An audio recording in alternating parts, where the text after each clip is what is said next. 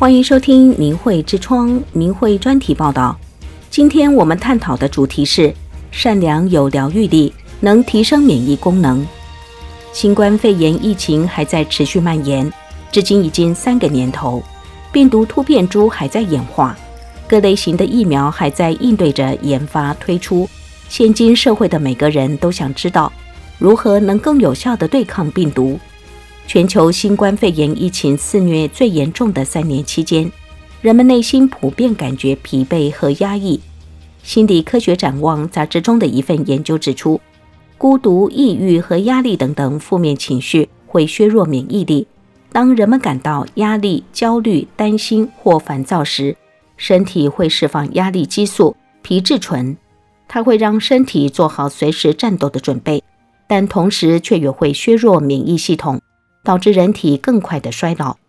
西奈山医院的精神病学教授伊沙克博士认为，多做善事是一种有效获得健康的方法。保持善良是一个有效又不花钱的方法，只需要对他人保持友善的态度，多做一些好事就可以。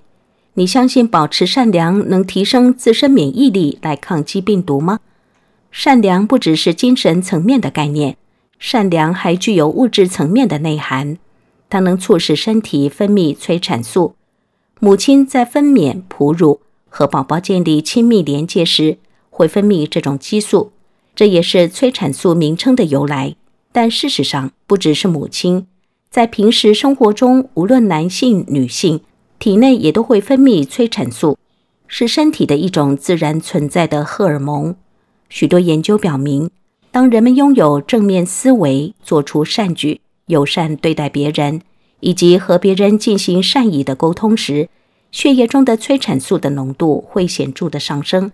看到别人做善事，同时心里想着这些善举时，体内也会被诱发分泌催产素，这是群体之间互相影响的效应。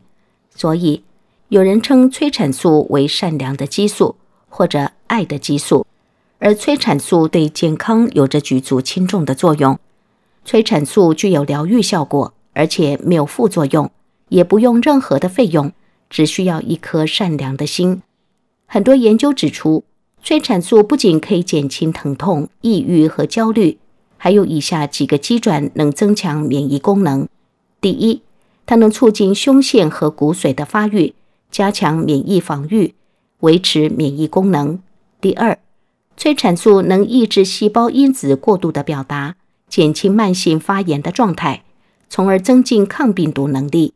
第三，它能减少压力激素释放，减轻免疫抑制状态，增进抗病毒能力。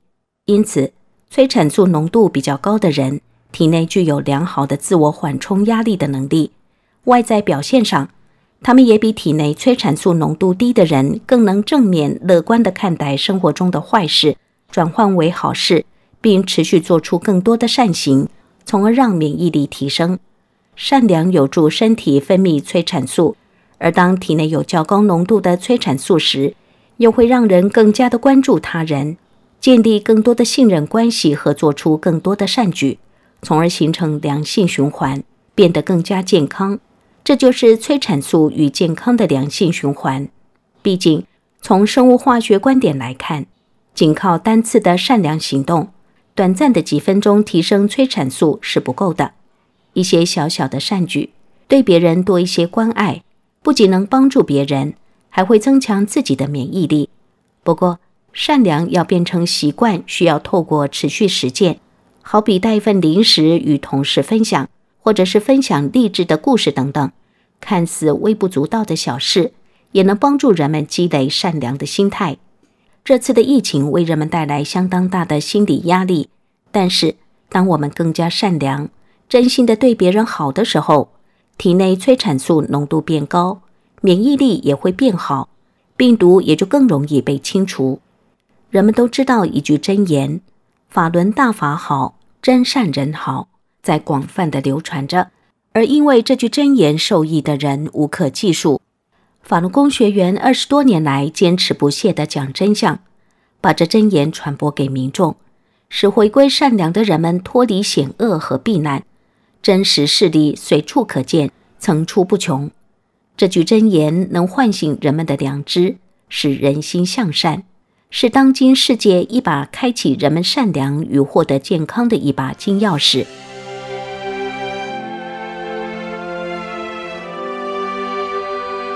听众朋友，这里是明慧之窗，明慧专题报道。